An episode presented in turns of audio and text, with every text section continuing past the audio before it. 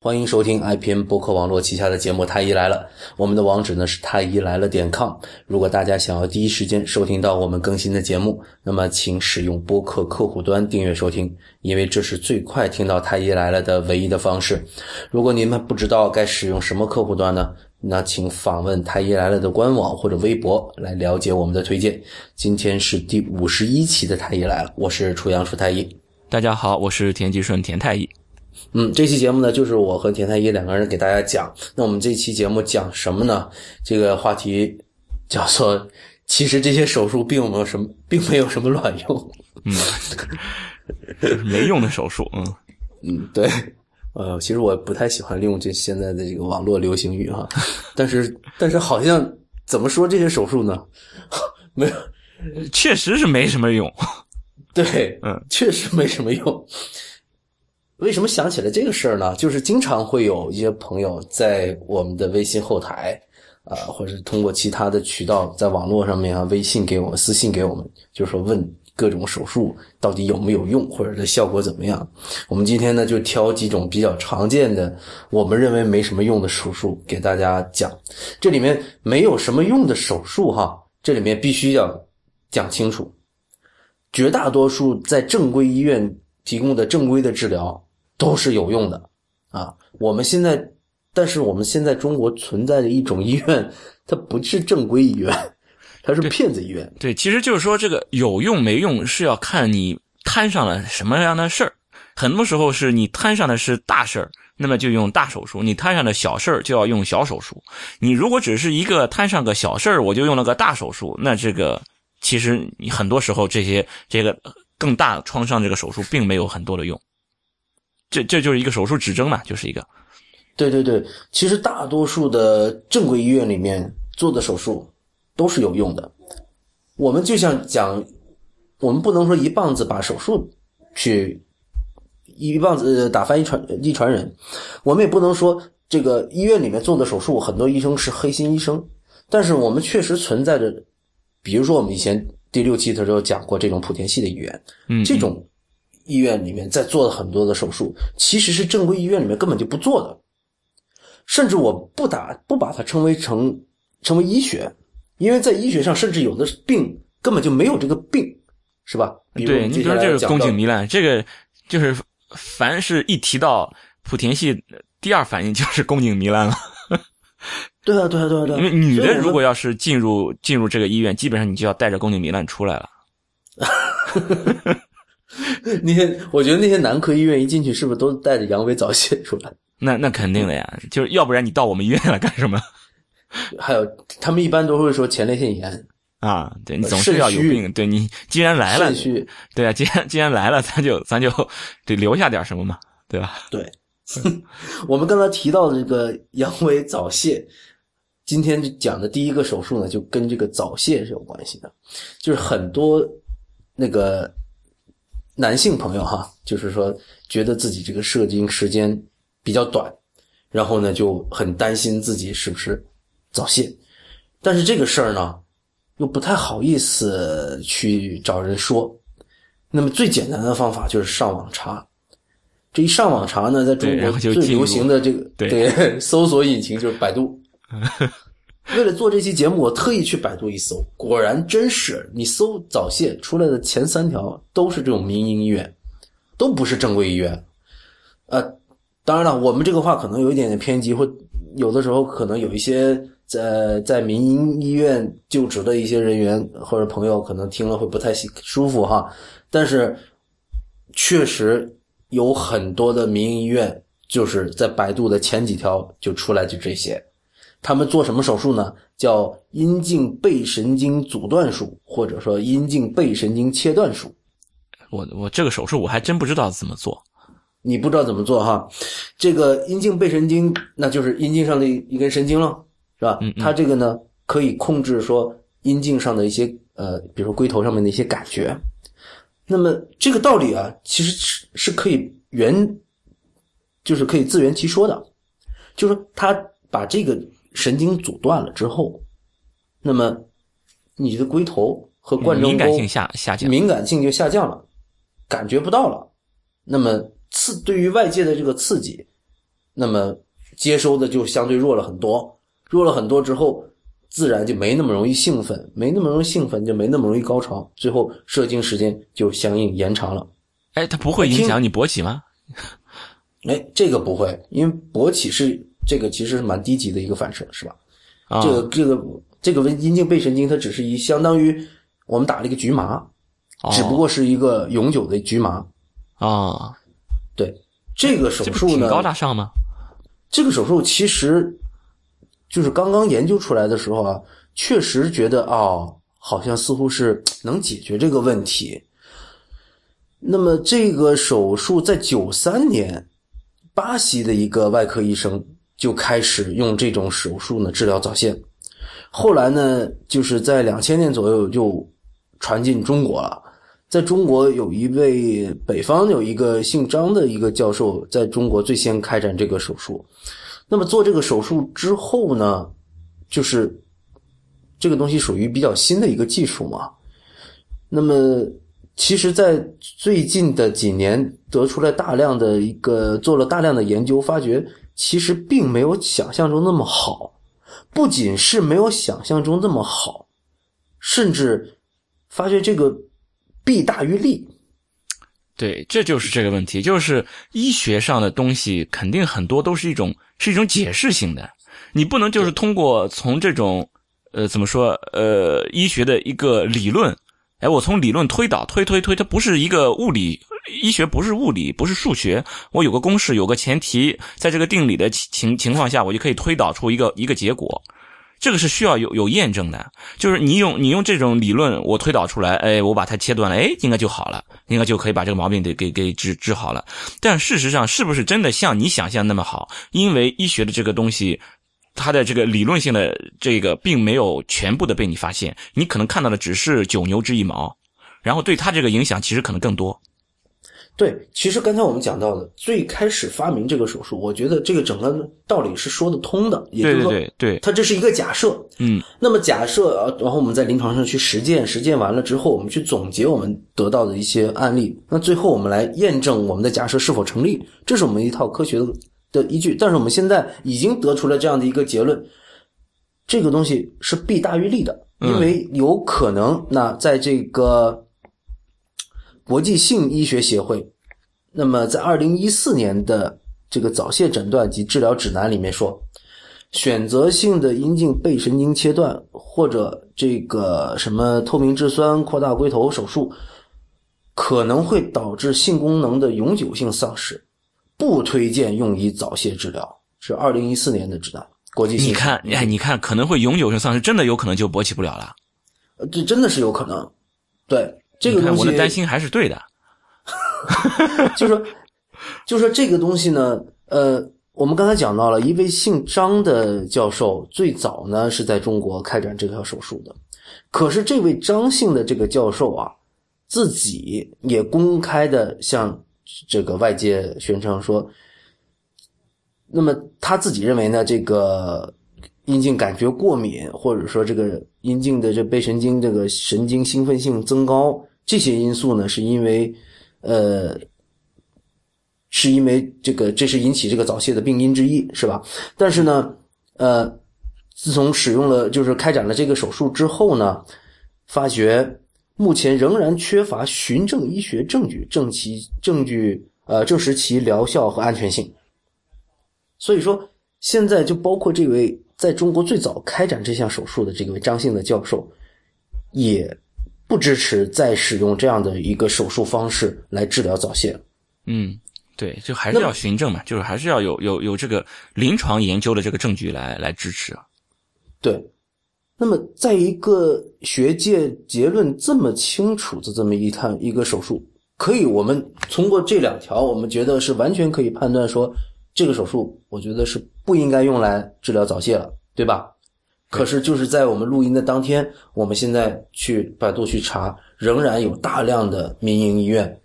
啊，我们不把它说不能一棒子打死，把民营医院是吧？部分黑心民营医院啊，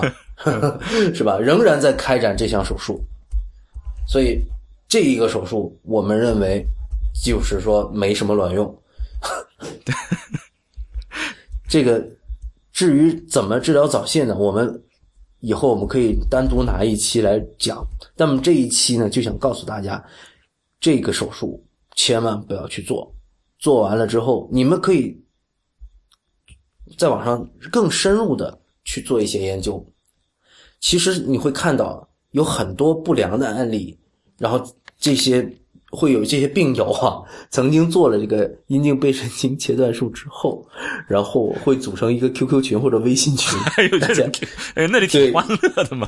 对，一起吐槽。但是我们之前做过那个莆田系的那一期节目。他们是否有非常强大的一个网络运营能力呢？嗯嗯，他们是可以把这个负面的信息全都屏蔽掉，或者是你你比如说发在百度上，他就可能会联系百度的一些人，或者是某一些网站的人去删帖，把你这个帖子删掉的。所以，所以现在你你在百度上搜索出来的结果就是为这个阴茎背神经切断术歌功颂德的各种信息，然后告诉你这个成功率非常高。然后疗效非常好，嗯，对，嗯，其实其实这个也也跟那个就宫颈糜烂其实是一样的嘛。你你说的再多，说的再多，这个宫颈糜烂其实也也不能怪这些这些医院。你比如说这个这个阴阴那个那个阴茎背神经术背背神经阻断术，就这个手术，其实是因为它之前确实是存在这么一个手术，只不过是后来验证过之后发现，哎，可能没有想象的那么好。然后我们就把它淘汰掉了。其实有这么一个历史性的一个过程的。其实宫颈糜烂也是这样，宫颈糜烂其实也是有它的历史的嘛。就你你之前是确实是在国内是有这么一个一段时期是把宫颈糜烂当做一种疾病的。这个对，我记得我刚刚就是在学校的时候也觉得宫颈糜烂是一种病。你看我们是对对对，我上学的时候我们上课也在讲，我们都有就上妇产科学的时候也要讲宫颈糜烂，包括当时是上病理科还是组胚科。特特意还要讲讲到，因为是宫颈的上皮的这种改变了嘛，所以说还把这个拿出来说，当时对，反正是个基础学科，当时还说呢，这就是临床上的宫颈糜烂。当时我还有这么个印象呢，所以说就宫颈，而且宫颈糜烂他们都还分期，有轻度、中度、重度啊，就就根据这个糜烂面积的这个占的这个比例的多少啊等等的，它都都有分期，然后根据什么不同的分期、不同的治疗，它就是把它当成一种疾病了嘛。对，那个时候为什么会？就是当时应该是还是对于这个疾病，对于这一个现象的认识的不足，认识不足，就是对这个现象认识不足。但是就这个，其实你看教科书好了，就是教科书，我们上学时候用教科书，就就是有有这么一一段，就相当于一节专门讲宫颈糜烂，就对这个宫颈糜烂它是怎么回事啊，怎么治疗，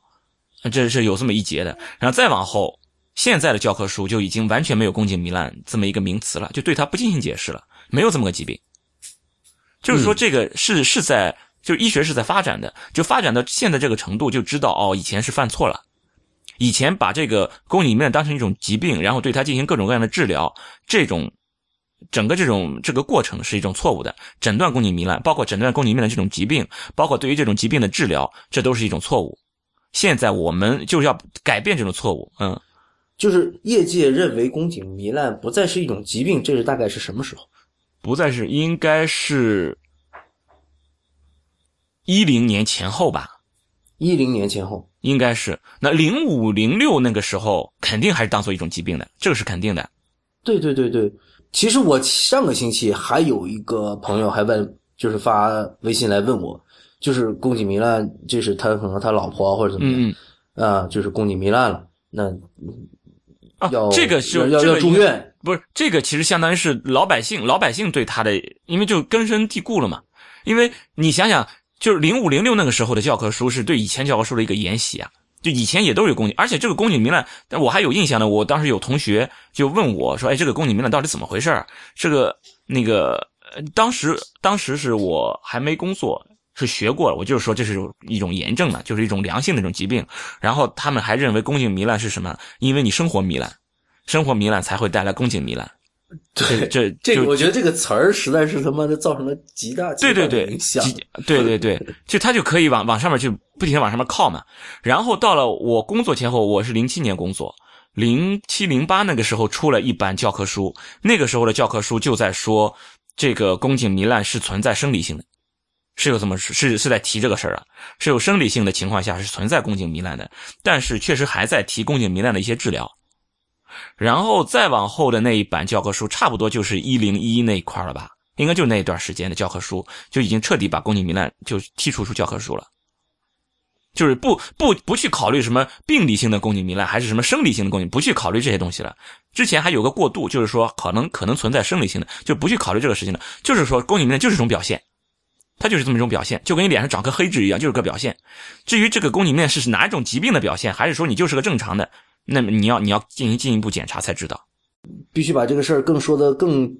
清晰一点。就是听众朋友们，这个宫颈糜烂不是病，它是一种正常的一个现象。对，它是长得这么模样。对，就是宫颈，它宫颈长成什么模样？就是说有人有人是什么瓜子脸是吧？有人双眼皮儿，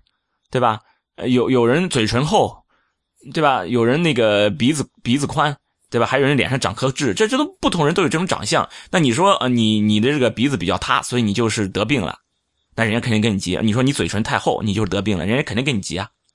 对吧？那那你就说你这宫颈有糜烂，那你就得病了，你还生活糜烂，那那那肯定也不行，凭什么呀？是吧？所以我觉得这跟这个词儿有关。对，因为糜烂无论无论是放任何场景下面，糜烂都不是一个都不是个好词儿，对，都不是个好词儿。对，所以就说这个。也有一存在一个历史原因在里面，对，有这么个历史原因，对，因为使用糜烂这样的一个贬义词，因为它在就是无论是呃肉眼观察下面，就是看着是一个哎像个糜烂面一样，对。对，组织烂了的那么一个表现，对，而实际上呢，它是您给大家解释吧，它其实就是一个就宫颈，因为宫颈和那个那个阴道是有移形的嘛。就是说，是连连续的，是想是有连续的。然后宫颈呢，里面和外面的这个细胞的这个组成也不一样。就如果宫颈里面的这种这种细胞，如果与比较，就是怎么说呢，跑到外面来一下，就是说没有完全在宫颈的里面，有一部分在外面表现出来了，那么你就看上去好像像糜烂一样，就很新鲜这种细胞。因为宫颈外面这这这层细胞，其实看上去就像就有有点有点老邦的那种感觉嘛。那如果比较新鲜的那种里面的那种细胞长在外面了，其实就是就是一种个体差异嘛，就它的这个这个细胞长得靠外了一点也没有什么特殊的。对，这就我对这这个宫颈糜烂的理解，就相当于就有些人嘴唇那是这样呃是正常的一个情况，还有一些嘴唇呢可能稍微外翻一点，对对对，里面的比较嫩的这个嘴唇的这个组织就露在外面，对，那么你就会觉得哦这个。其实就是这样的一个现象。对，那你你不能说人家这个这个嘴嘴烂了，你不能这么讲，对不对？对，所以这里面这个这个糜烂这两个字儿添了好多的乱，以至于大家觉得，哎，糜烂那肯定应该就就就肯定就是有毛病，对，而且然后就开始无限遐想，是吧？就整个这个人都被否定掉。对，这这，那么我们刚刚讲那种无良黑心民营医院，对他就是真的是这样的。他是怎么治的？他就是因为这个东西呢，也不是说他们就是治疗的黑心，主要是因为以前确实是都在这么治疗，因为你一直是把宫颈糜烂当成一种疾病嘛。嗯，对不对？确实，以前既然把它当成一种疾病嘛，那么就会就在教科书上也会发展出来一些关于这种疾病的治疗。你比如说什么电烫呀、低温呀、微波呀、什么激光呀等等等等的各种各样治疗，都是针对宫颈糜烂的治疗。那这种治疗就一直延续下来，延延续到现在。那么既然现在你还把宫颈糜烂当成病嘛，那么我就继续再把它按照这种疾病去治疗，这些这些治疗就都上来了。甚至有些人还是说要把这些糜烂面切掉，做个锥切把它切掉。那现在就混乱混乱在什么地方呢？就是确实有一些宫颈的癌前病变，甚至宫颈癌，它的这个表现也是像宫颈糜烂一样的。嗯，这确实有这种表现，就好像你脸上长一颗黑痣，它正常情况都有黑痣，对吧？你有黑痣也没什么，但是有一些像恶性黑色素瘤，它也是以黑痣的形式表现出来。但是你不能说长黑痣这个人就一定是得癌了，对不对？对你，你治疗的是这个疾病，比如说我治疗的是恶性黑色素瘤。那么可以，你去治疗，但是你不能说我看到一颗黑痣，我就要当成恶性黑色素瘤一样把它挖很多，然后还要还要用各种各样的药等等的，你这就没必要了。所以说，你针对于这种单单纯只是说，因为它有宫颈糜烂，所以我就要各种各样的治疗去上去，这是完全没有必要的。而且你这样治疗了也没什么意思呀。他可能他过一段时间，他可能又移形出来，但你长成就长长成这个样呀。对，所以就是说，我们想强调一点是。如果说是因为宫颈糜烂而去做了各种各样的治疗，那么这些都属于白费劲。就白费但是如果是对，如果说你去正规医院治疗，然后人家怀疑你这个宫颈有其他的毛病，甚至是怀疑这个可能是早期的癌症或者是癌前的病变，那么要给你做治疗，那你还是要配合医生的。对，但是就是这些关于癌前病变的治疗，应该也没有那么混乱。就是说，不同的，那他他不会治治疗的这么五花八门。就是你比如说，他说。经常的，就是会有病人来跟我讲，因为在产科对于这个宫颈糜烂的这个治疗，我们是很头疼的一件事儿。为什么？因为你把这个宫颈给他，我们就觉得糟蹋了。因为你对这个宫颈这种这种对他的这这种损伤太大了，对于后面你再生孩子会很麻烦。因为你这个宫颈的这个机能可能会受到影响。嗯，甚至这个宫颈上，比如说有点疤，到后面这个宫口要开的时候也会有问题。所以说，就是我们就是。因为很多治疗治疗宫颈糜烂都是些小小年轻的一些小姑娘嘛，她们不懂嘛，所以说她们去做个做个什么检查，自己不清楚，做个检查，然后就就被坑进去了，然后就开始做检查，做做各种各样这种乱七八糟这种治疗，甚至他们还会跟我讲，他说以前做的，而且当时说医生说的是比较先进的一些方法，宫颈糜烂，你想想都是一个被淘汰的一种疾病，它能先进的什么方法？就没有这么种疾病，你说你有什么先进的方法去治疗它？而且就是说，针对于如果真的是癌前病变，我们也有就是说比较明确的一些治疗的一些方法。现在还没有说是用更先进的方法来治疗他们，就是说一种就是这种消融性质的，比如说用用这种这种激光，就是说激光，哎，对这种动，对这种这种治疗呢，就如果是癌前病变，你要明确它不是癌，是比较轻微的，比如说 CRN 一期的，这个是可以的，就是说。确定它不是癌，你可以用消融性的。如果你担心它有可能是癌，消融性的手术都不建议做，还是做切除，就是做锥切。但是如果你根本就不是和癌都不不沾边的一些东西，就因为是个宫颈糜烂，你就去做锥切，那你就亏大了，因为你是一种正常现象。正常现象，你去做了锥切，你的宫颈就要受到损伤了。那将来你生孩子可能就会受影响。嗯，刚才田太医提到了一个。名词叫做被淘汰的疾病，我觉得这个这个这个提法挺好的。就是说，我挺想跟我们的听众讲一下，所谓被淘汰的疾病，就是说我们医学一直在进步的，确实在是存在这种可能性，就是我们过去对于某个疾病的认识是不足的，甚至对于这个疾病的认识是完全错误的。嗯，这种情况是客观，是非常有可能的。那我们也去正确的去面对它，而且是去勇敢的去拥抱它。错了就错了，那么我们现在对对就改就是了。对，那么确实存在的一部分人是因为呃没有及时的去跟进这个学术的进展，还有一部分人，就像我们刚才做这个阴茎背神经切断术，他不是不知道，他是知道，明知故犯。对，那他觉得这个可能会损伤到他的经济利益，那这种人，那我们绝对是应该，我们建议啊，这种人应该开除出医生队伍，对吧？其实你比如说，就像宫颈糜烂这个毛病，这至少这已经有几年了，就是说我们这教科书都已经换了呀，就最新版的教科书都已经换了，都已经很明确了，而且这个教科书也也不是今年的。一一二一三年的吧，应该应该也是有有点年头，有个一两年的年头了。就是你作为一个医生，你应该你的这个这个这个专业应该是跟进的，应该跟进。你这个知识结构是应该更新的。对，如果你还在这么做，已经更新了。你比如说，你你你五年前，那一零年可能那个时候还还没有这么明确，教科书也没有这么明确，你还在这么治疗，那么我想有情可原。如果要是都已经这么明确的教科书上都已经。把这个名词都已经淘汰出教科书了，你还在这么治疗，那么你你想想，要么就是你的这个知识实在是太陈旧，要么就是一种利益驱动，经济利益驱动。对，我我特别觉得这个词儿应该赶快换一下。那现在教科书上还在用“糜烂”这个两个字吗？没有，叫宫颈上皮，宫颈上皮移行，宫颈移行上皮好像是。哦，已已经没有这个词儿了，对对对，宫颈移行上皮。那我觉得以后谁再拿这个“宫颈糜烂”这个四个字拿出来给你下诊断的话，那我觉得这个医生就不用再看了。对，如果他诊断就是你这个人，你有诊断你有宫颈糜烂，不，现在也有些医生其实怎么说呢，都这么过来的，说宫颈糜烂，说说习惯了，哎，这里有点有点糜烂，他也有可能会这么说一下。其实他就是想表达这么个意思，就是你看上去有这种有这种表现。但是他他会告诉你，其实这个没事儿。如果有有我们听我们节目的有医生的话，以后我们尽可能避免使用这个词儿。对，就是这个确实有点有点吓人，但有些医生确实也说习惯，哎呦有点宫颈糜烂，有点宫颈糜烂你就有一点呗，就是就比方说，哎你你脸上有一颗黑痣，哎有就有呗，哎你就这样。对，嗯，这个我觉得，呃，确实挺难和就是接受到这个信息的这个病人解释的，因为你觉得啊，你就像是听起来就是一个地方烂了嘛，哎对这个这个名字确实很吓人，对。对，然后你就跟人家说没事儿，对对对，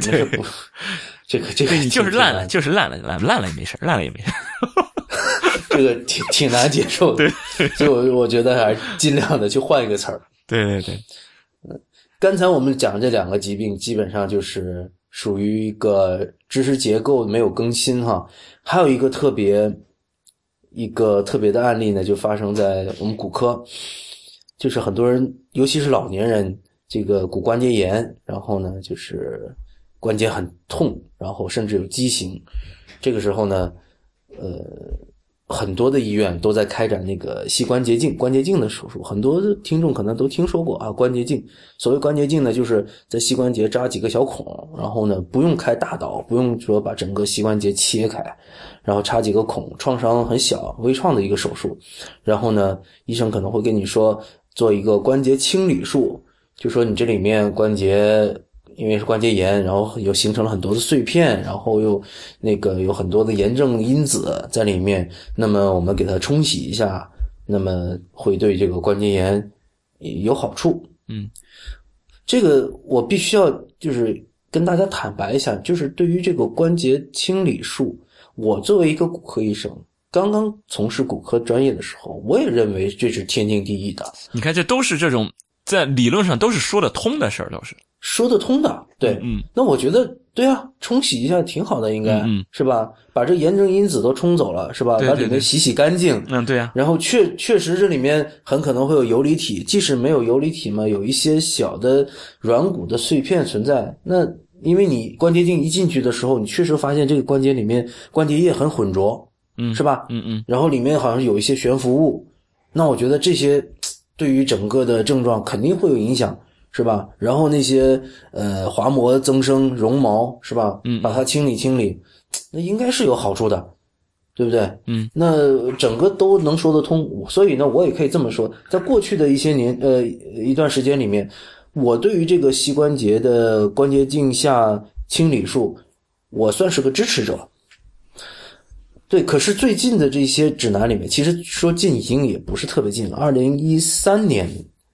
美国骨科医师协会就已经出了一个指南，就说对于这个关节镜下的灌洗清理手术是明确反对的。那么这所谓明确反对，在这这个指南里面用词是 “we cannot recommend”，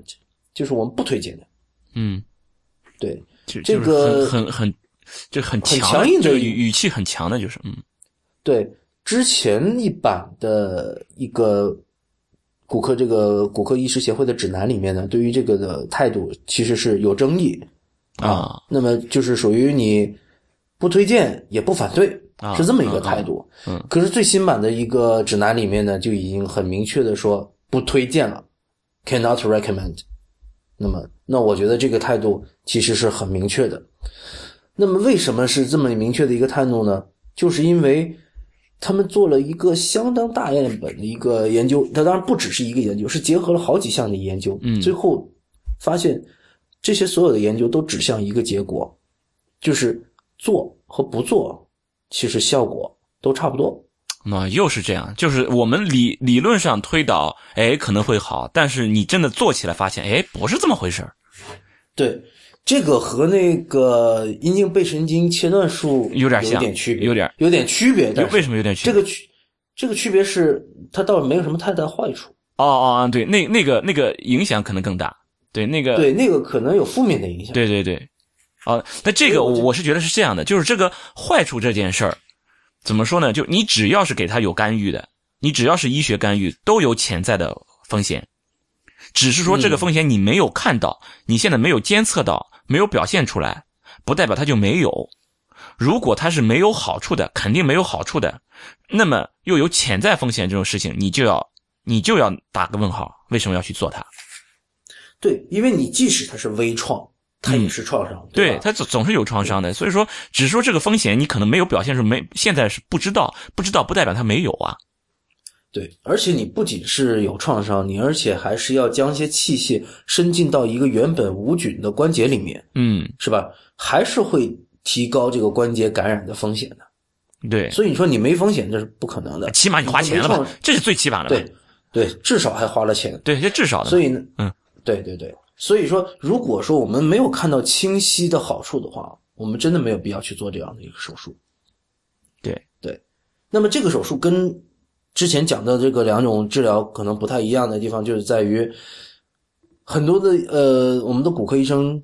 因为做这个手术已经做了好多年了，那我们之前讲到有一些呃，有些治疗还有一些安慰剂的效应，确实有一些患者在做完这个手术之后，感觉这个膝关节疼痛确实缓解了，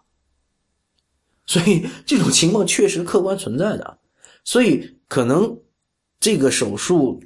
从最近一两年开始接受到了最新的这个指南的影响之后，一部分医生已经在临床上改变自己的这个治疗方式了，但是还有很多的医院。这里面不仅仅是那些黑心医院，包括一些正规的医院的医生，仍然对这个膝关节骨关节炎的这个治疗，可能仍然在用这种关节镜下清理、灌洗的这种手术方式治疗。哎，我不知道，就是说你如果不用这个手术，有没有其他的方式啊？其实是最简单的一个方式，就是吃药，哎，对为什么？止痛药哎，对啊，吃止痛药就效果就止痛药效果就非常好。啊，其实只是止痛药，那可能在很多人感觉止痛药只是对症的嘛。那只就是说，你你比如说，我做了一个手术，就好像哎，我把这个东西都冲掉了，我就除根儿了。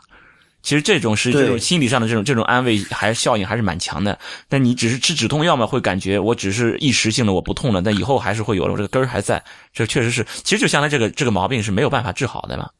啊不，这个毛病是可以治好的，就膝关节置换术，哦，那这个大整个那这个大了。对对，那这个膝关节置换术确实创伤会比较大，而且呃，对于经济能力也有一定的要求，啊就是这个手术，嗯，再便宜也要几万块钱，嗯嗯，对吧？而且呢，听起来也有点吓人。虽然这个手术已经非常成熟哈，但是听起来仍然有点吓人，因为就要把你的膝关节的，就是我们大腿叫股骨，小腿叫胫骨，是吧？嗯嗯把胫骨和股骨的那个关节面咵都切掉，那么换上金属的，那一听哇，把我骨头切了，然后换一个金属的，下一步就变金刚狼了，是吧？对，变成机器人了啊。对，呃，虽然我个人觉得这个非常酷哈，但是可能对于很多患者来说，尤其一些做这个手术的都是老年人，啊，那对啊，那对于老年人来说，确实有点怕，啊？你觉得哇，这个手术太大了，甚至觉得这东西有没有生命危险啊什么的。实际上，这个手术呢是非常安全的。所以，如我现在的建议啊，对于膝关节的这个骨关节炎，如果说症状比较轻的，那咱们就吃药，啊，吃止痛药。而止痛药其实这个，如果大家有兴趣，可以去丁香医生看一看。关于止痛药，我们已经有很多的科普。其实止痛药完全没有想象中那么可怕，嗯就只要按规律去吃，不要滥用止痛药，其实对呃胃肠道其实伤害也没有那么可怕。尤其是现在有一些非常好的止痛药，对于胃肠道的反应很小。然后甚至比如在美国或者在一些西方国家，对于这种止痛药是可以常年服用的。嗯嗯，每每天一粒，然后吃一年，非常常见的这种情况，人家没有事的，对吧？那么症状比较轻的病人就是这么去治疗，如果症状比较重，出现了畸形，那么我建议就是说，好好的准备钱，做膝关节置换。那膝关节置换当然还有一些其他的一些手术指征啊，到时候应该去找你身边的这个骨科医生去帮你去判断。那其中的这些呃。基本上还有一个最基本的一个理由，就是因为这个关节置换之后是有一个寿命的，就是以前说十到十五年，甚至有些人说二十年。那么，这如果说你年纪比较轻，可能就不能早期做这个手术。一般来说，都要六十岁左右才来做这个手术。那么就是说前面先先吃止痛药吃几年，然后后面再去，那确实也挺痛苦的这事儿。所以为什么就是这种关节镜下这个冲洗清理这个手术，它有生存的空间呢？嗯，对吧？因为就是一个过渡的这对，个就是阶段。对，就这个东西呢，就这个安慰剂，我是觉得这个安慰剂的代价有点大。你说 你有个什么，就是少花点钱，或者是别别别有这种创伤型的这种给我安慰安慰嘛，也就算了。你整这么一个还要做个手术，有有有有这种侵入性的这种操作，然后最终只是一个安慰，我觉得这个代价有点大。对，除了关节炎的治疗里面，除了这种手术是带有安慰剂性质的，还有一种就是那个玻璃酸钠，叫透明质酸钠。啊、对，这种关节腔内注射，就是拿，就是很多人说，哎呦，那个医生会叫我去打针，一个礼拜打一针，连打五个星期，嗯就往这个膝关节里面打一个透明的东西，嗯嗯那个就是玻璃酸钠。是干嘛用的？那么在这个在这一期指南里面也明确的说了，这种透明质酸钠、这种玻璃酸钠的这个关节腔内注射也是不推荐的。这这个干嘛用呢？润滑就是原来也是，因为这个玻璃酸钠是正常存在于膝关节里面的一个一个成分，嗯就是起的是一个润滑的一个作用。那么以前的观点说，这个透明质酸钠打进去之后，那就像那个机器里面加了机油一样上点，油，嗯，哎，听起来也能够说得通哈，对对对，是吧？所以说哎其实这些东西它都是有这种有这种那个理论的，而且它对身体无害，因为它本身膝关节液里面的主要成分嗯。就是它，嗯，对，说他给你加一点，补充一点，那听起来是没错哈，但实际上呢，现在就是说啊，发觉打了跟白打没打一样，那那它它就是一个一个安慰剂嘛，对，所以说这两者比较来说，那打针这个安慰剂呢还还小一点，这个创伤还小一点，损失也小一点。如果说是做那个关节清理术呢，那个损伤大一点。不过那个损伤大呢，也为什么还有这么多患者容易接受呢？就是因为它毕竟是微创的，嗯，那个就就是说就扎几个小孔而已。对对对，其实他他在他们的心理接受之内，就虽然是有创的，但是，哎，在这个接受范围内，好像这个创伤又不是说什么豁开肚子啊，好像呃这个这个呃刀疤也不是很大，是吧？对，那那就搞一下就搞一下那个手术效果即使不好，人家觉得试试嘛，来都来了，对，来都来了，对，是吧？来都来了，试试嘛。然后反正哎，几千块钱嘛，对不对？对几千块钱就是大家觉得嗯还好，但是这个时候说，哎，你做个关节置换嘛，几万块钱，哦，那不行，那那那不行，对不对？那就这这思前向后了，而且要把骨头切掉。对，这个确实是就不在这个心理接受范围内了，就对对对，所以就这个冲一冲没关系，对对啊，我就进去洗一洗，就像洗衣服一样，或者或者洗个碗一样，对抱着关节。因为这种冲一冲、洗一洗，总感觉没什么没什么损害，但你要给我把东西切掉，那我总觉得还是还是有些有些伤害的，是吧？对，所以呢，这个事情上也算是我们骨科医生的一个近几年来的一个一个知识结构的更新吧。那么，其实对于我们整个临床操作来说，实际上是一个一次挺大的冲击，那就是对于我们来说是一个颠覆性的。其实这种事儿，我我觉得应该是以后会会不断的有，就只是这几个专业是我们两个，你说要，比方说我们找个消化科的，或者找个心内科，或者找个什么呼吸科，他们肯定都会有发现，就是以前我们从理论上推导出来的可能有用的东西，经过几年或者十几年的这种回回顾性的，或者是这种临床的这种这种研究，我们会发现，嗯哦，我们理论推导出结果可能并没有我们想象这么好。对对对这就是循证嘛，就是要就是我们这临床研究需要需要这个证据嘛。对，所谓的循循证，就是说我们总结我们过去积累下来的这些数据。对，我们去分析这些数据，然后最后再重新来指导我们的临床的行为。对，我们就是给我们这种临床的这种操作，我们总要有一个一个证据。你你你你为什么这么干？你告诉我你凭什么这么干？对吧？你说我是根据什么什么根据什么？然后如果你说我根据理论上讲怎么怎么怎么样，理论在于这个循证来说，它是要么认为它是等级是最低的，要么就认为它没有等级，不能作为循证的一个等级来来作为你的一个一个依据的。多数人是这么认为的，最多最多认为这就是一个最多就是一个最低等级的。而且很多人认为它根本就没有等级，你不能说因为理论上讲是这样的，你要拿出一个和临床相关的一个研究来证实它才可以。所以这就是为什么现在的很多的所谓的西医和中医之间之争，也就是在于这个地方，就是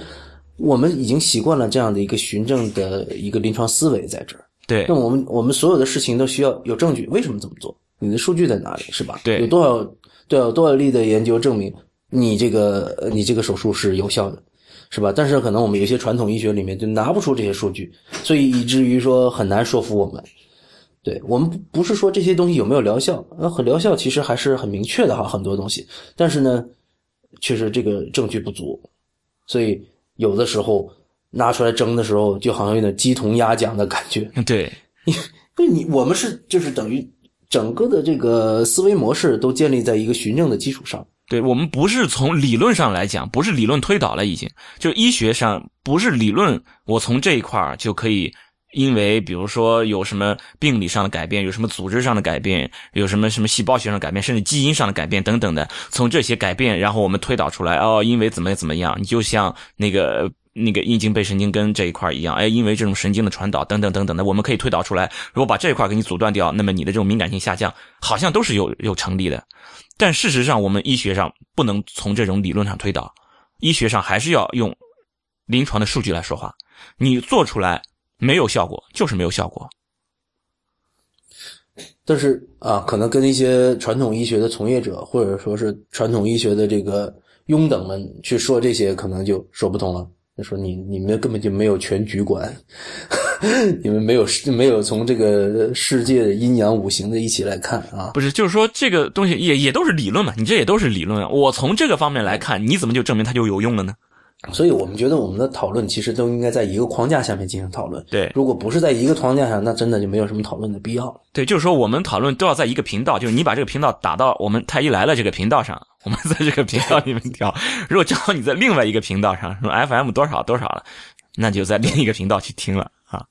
对，那我们那我们一起讲一下，比如说讲一下轮回，是吧？对，看个手相，讲一个这个什么星座，对，这都可以去聊，就是不同的频道，对，不同频道可以讲不同的东西。我们在对我们在那个频道上去聊那个事儿，对，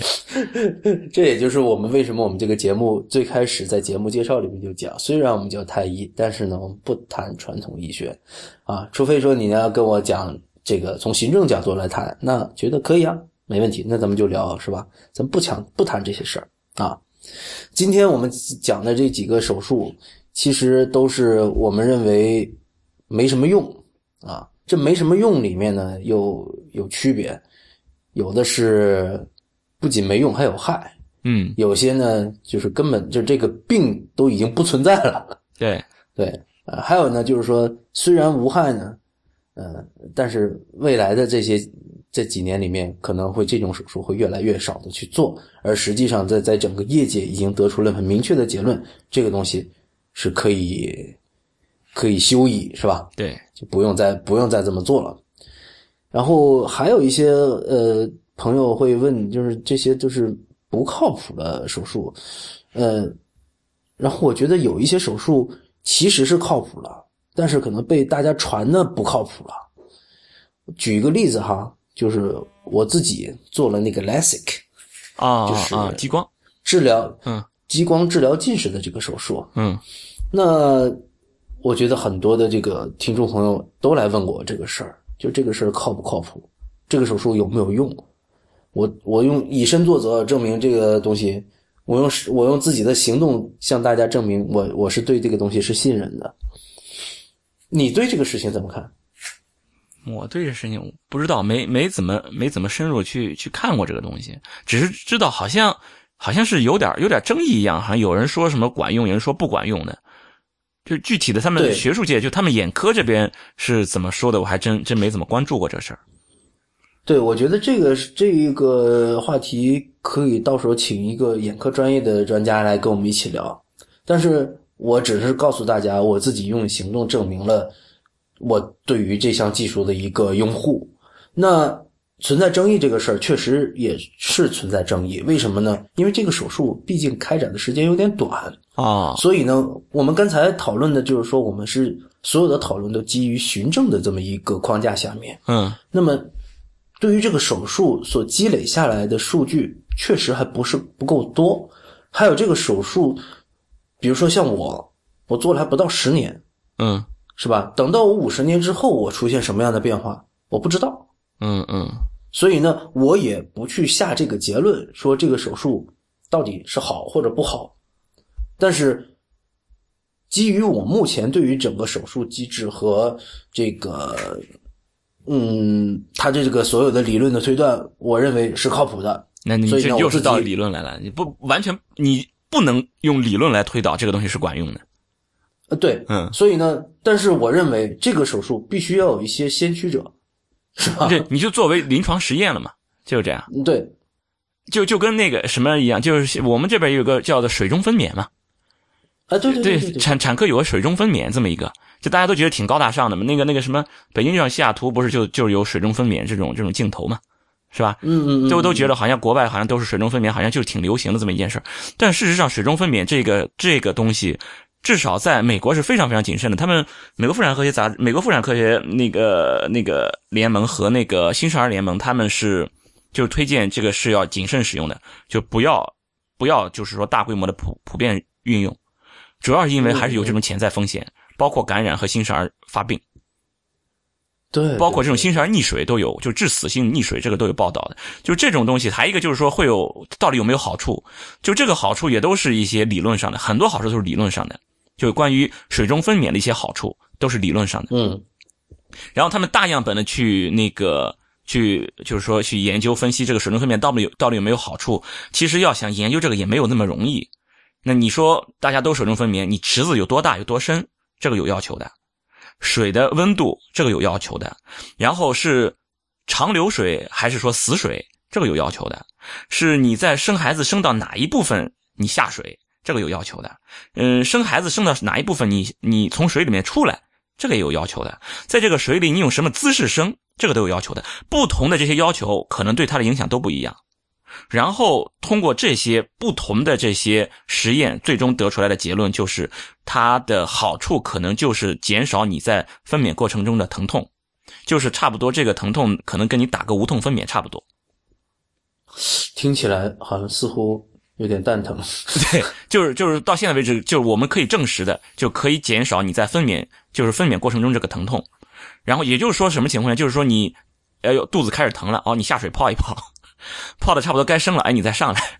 我给你给你接个生。对，就到这个程度。这个事儿听起来给你带来的好处很有限。对，其实可能就就达到这个这个程度。至于其他的，比如说什么孩子生出来对孩子有多好呀，然后那个对于会阴的什么什么这些好处，可能到现在为止都没有很明确。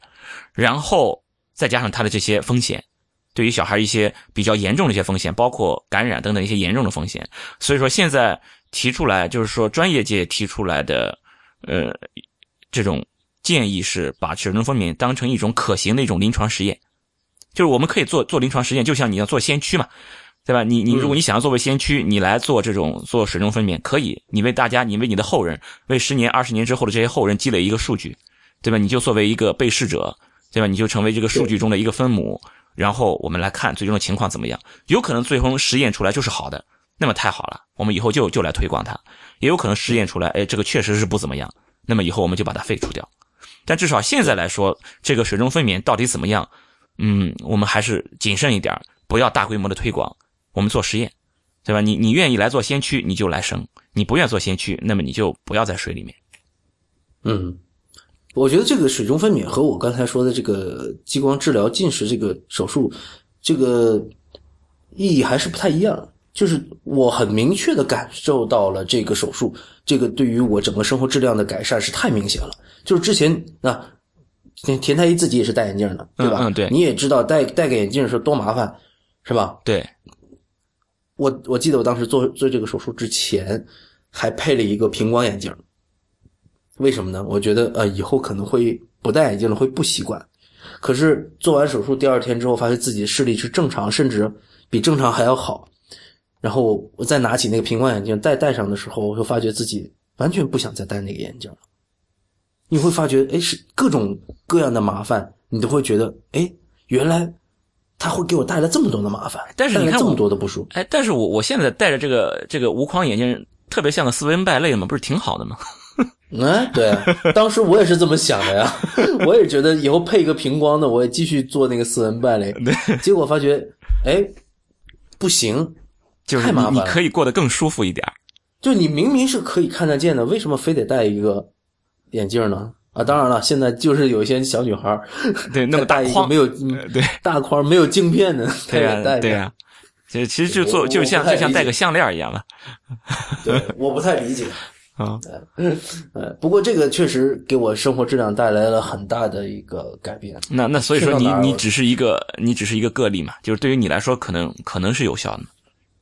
对，所以对于这个事儿，我并不是说推荐大家去做这个 LASIK 的手术，嗯但是呢，我我自己就是说用我的行动证明了，我觉得这个技术是靠谱。另外呢，就是这对于这个技术也是有严格的适应症的，所谓适应症就是这个门槛。对那么，之所以有一些有一些对于这个手术泼脏水的这些言论，是因为有一些医院或者有一些甚至自己这个个人吧，就是这些患者啊，自己去把这个指征过于放宽了。其中他有几个要求的啊，第一个就是连续多年视力都没有继续恶化，就已经稳定了。哦，对吧？对，有一些人他其实视力一直都在，每一年都在度数都在加深的，那你做完这手术，他仍然会加深的，那这种人是不能做的。还有一种就是有些人会觉得，呃呃，我那比如说说我吧，我做这个手术之前去做了一套一整套的这个术前的检查，那这个术前的检查要查你的眼压，要查你那个视网膜，要查你那个角膜的厚度，还有其他的一系列的这个眼科专业的检查。检查完了之后，综合的评估你是否适合做这个手术。如果说医生觉得你不适合做这个手术的时候，他会明确的告诉你，你干脆就别做了。对对，我做完这个手术两三个月之后，我有个朋友就去做了这一全套的检查，后来因为他这个角膜厚度不够，比较薄，那个医生就明确的告诉他说：“你回家吧，别做了。”对，对，就是说这个手术指征这个东西确实得得得说清楚，就是指征什么意思？就是说你有有这种做这个手存在做这种手术这种原因，就是你有必要做这种手术。对对，我我现在想起来了，我我我那本我现在不是又又出了一本书吗？叫《医生是怎么看病的》，大家都听到了啊，要去买这本书 啊。就我在这本书里边是特别是讲讲了这个关于手术指征，我还举了个例子，举的例子就是这个华佗的刮骨疗毒，给给给关羽的刮骨疗毒，就是说关羽的刮骨疗毒是不是有手术指征？他就是说他是骨头有问题，就是说受了肩剑伤，我有没有必要就要给他做这么大一个手术，给他切开，然后把里面呱呱呱给他刮掉？是不是有必要做这个手术？有可能刮骨疗毒对于一些，比如说这种做这种受了剑伤的这种情况是有有治疗作用的，但并不是说所有的有了这种剑伤的情况下都需要做刮骨疗毒这种手术。当时关羽已经是受了剑伤一段时间了，这不是一个新鲜创伤，你是不是有必要再去做这个手术？这就不一定了。所以说这个手术所以可能是一个过度治疗。可能是一个过度治疗，对吧？你你有没有什么保守治疗的方法？你有没有跟人家谈过？所以说，其实这个我们在做手术，手术存在不是说呃得了什么病就要做什么手术，嗯没有这个病都有轻重，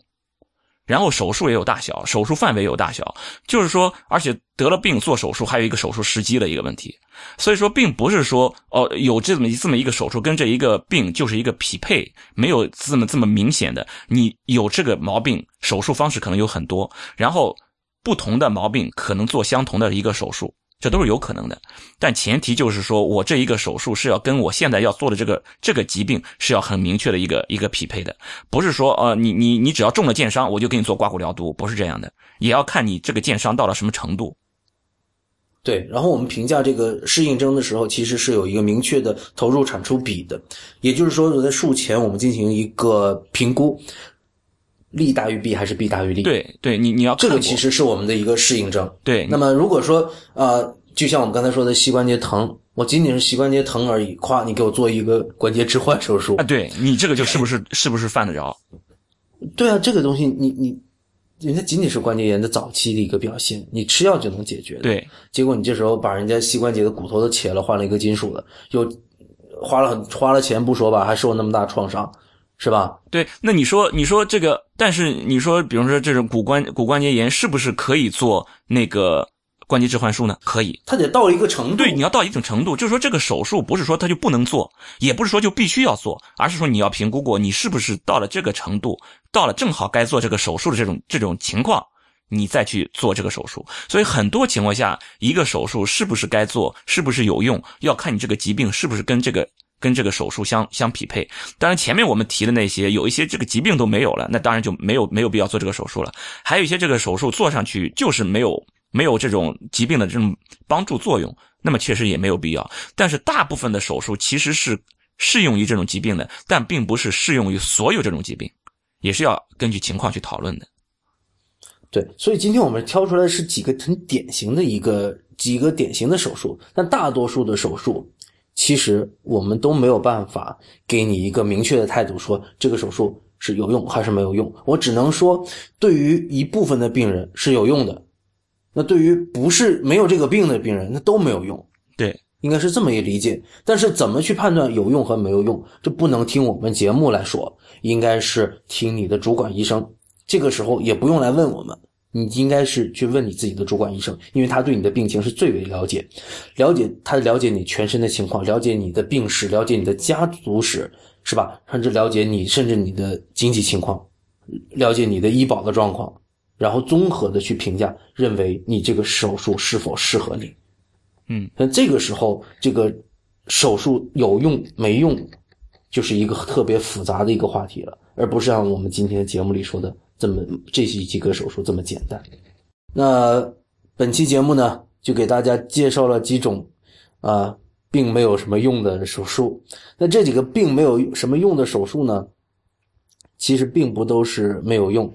比如说，呃，第一个这个阴茎背神经切断术，这种是已经被明确认为说确实没有用，不仅没有用，还有害，是吧？那么宫颈糜烂这种手术呢，那这种疾病呢，就是连这个疾病都不再是疾病了。因为在现在最新的教材里面都已经没有这个疾病了，这是一个正常的生理现象，所以针对这个宫颈糜烂的所有的治疗都是没有用的。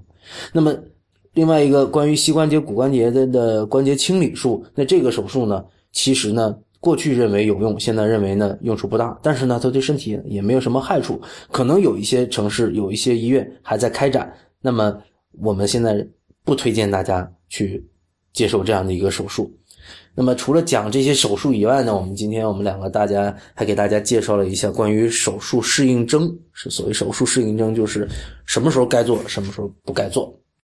那么本期节目呢，就到先到这里，谢谢大家收听。太医来的网址呢是太医来了点 com，也欢迎大家在社交网络关注太医来了。我们在新浪微博呢叫太医来了，在 Twitter 和微信都是太医来了的全拼。同时，也欢迎大家收听 IPN 博客网络旗下的另外十档节目。IT 公论、未知道、内核恐慌、流行通信、High Story、无次元、硬影像、博物志以及选美。好，拜拜，拜拜。